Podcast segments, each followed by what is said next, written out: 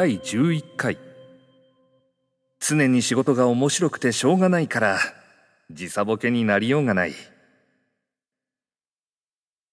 ものすごく働いてらっしゃって休んだ方がいいとは言われませんか？よく言われますね。でもマグロに泳ぐのやめたらと言ったらマグロは困ると思うんですよね。泳ぐのをやめたら酸欠で死んでしまうそうですし僕も同じです。仕事をしていないと生きていられないと思うんですよね。浜口さんにとって仕事は酸素なんですね。仕事をしている時が一番アドレナリンが出るんですよ。あのよく時差ボケしないですかと聞かれますけど全くないです。これだけ世界を飛び回っていて時差ボケしないんですか？あの例えば交差点がありますよね。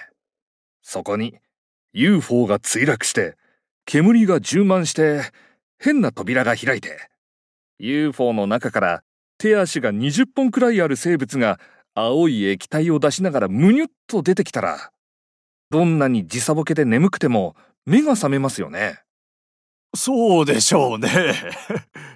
それと同じで目の前の仕事が UFO の墜落並みに面白いから眠たくなる暇がないんです。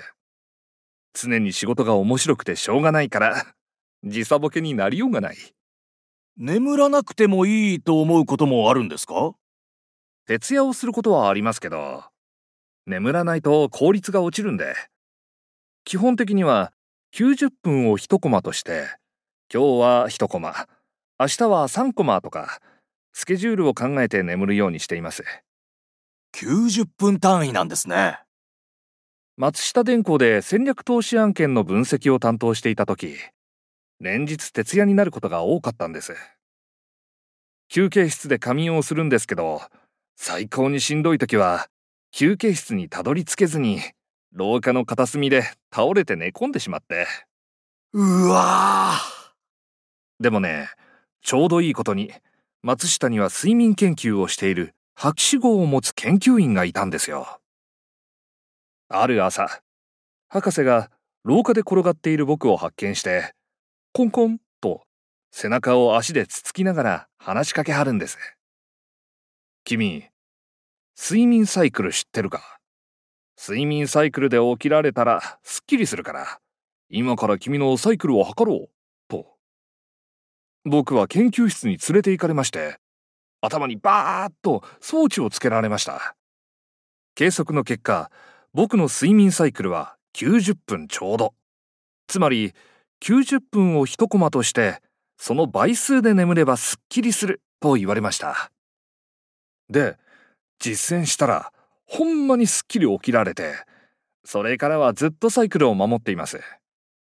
仕事が忙しいと、2週間毎日1コマで頑張れます。そこが僕の限界です。2週間、毎日90分睡眠ですか。人には推奨できない働き方ですねそうですね。いろんな人が僕の体を心配して、最近の優秀な経営層は睡眠時間が長い。短い睡眠時間は寿命を縮めるとか、親切に忠告してくれるんです。でも、そんなこと言われてもしょうがないんですよね。仕事が面白くてしょうがないから。そうです。でも仕事に注力するために省略していることもあるんですよ。例えば、ノートもペンも同じものを大量に保管して買い物する時間を短縮してますし、洋服は選ぶのがめんどくさいから、ジーパンや T シャツなど着るものは一式同じです。え、毎日ですか？はい。でも、スティーブ・ジョブズみたいに何年も黒のタートルネックにジーパンではないですよ。それだと飽きるので、3年間は毎日同じものを着て、3年経ったら全て取っ替えます。上下セットが世界中の各拠点に置いてあるんです。へえ。浜口さんは、アウェーとホームがあるとしたら、ホームはあるんですか？どこだろう例えば、一番滞在時間の長い自分の家のような場所がホームだとしたらあえて言うなら、飛行機の上ですかね。すごい飛行機がホームですか僕、作ったコンセプトや戦略がどう動いたのか、何が起きたのか、実験の経過も結果も自分の目で見たいんですよ。絶対に。